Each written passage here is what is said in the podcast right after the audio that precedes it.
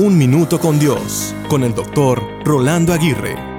Me llama la atención las historias de atletas, bien sean hombres o mujeres, quienes ganan las carreras sorprendentemente, lo cual muestra su dedicación, su esfuerzo, su sacrificio y su empeño para llegar a ganar una medalla.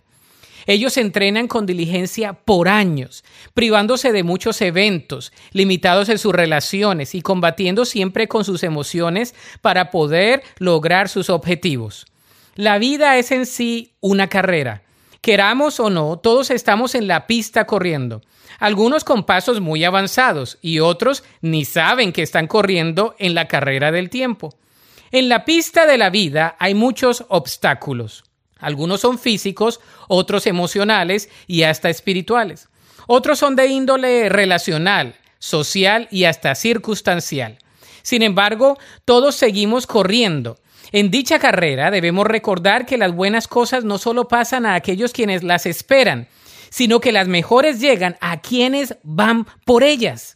En otras palabras, hay que correr diligentemente para lograr alcanzar las oportunidades que ya están en la pista para que nosotros pasemos por ellas. Debemos recordar que para ir realmente rápido en la carrera hay que frenar un segundo después de lo que te dice el miedo y acelerar un segundo antes de lo que siempre te dicta la lógica.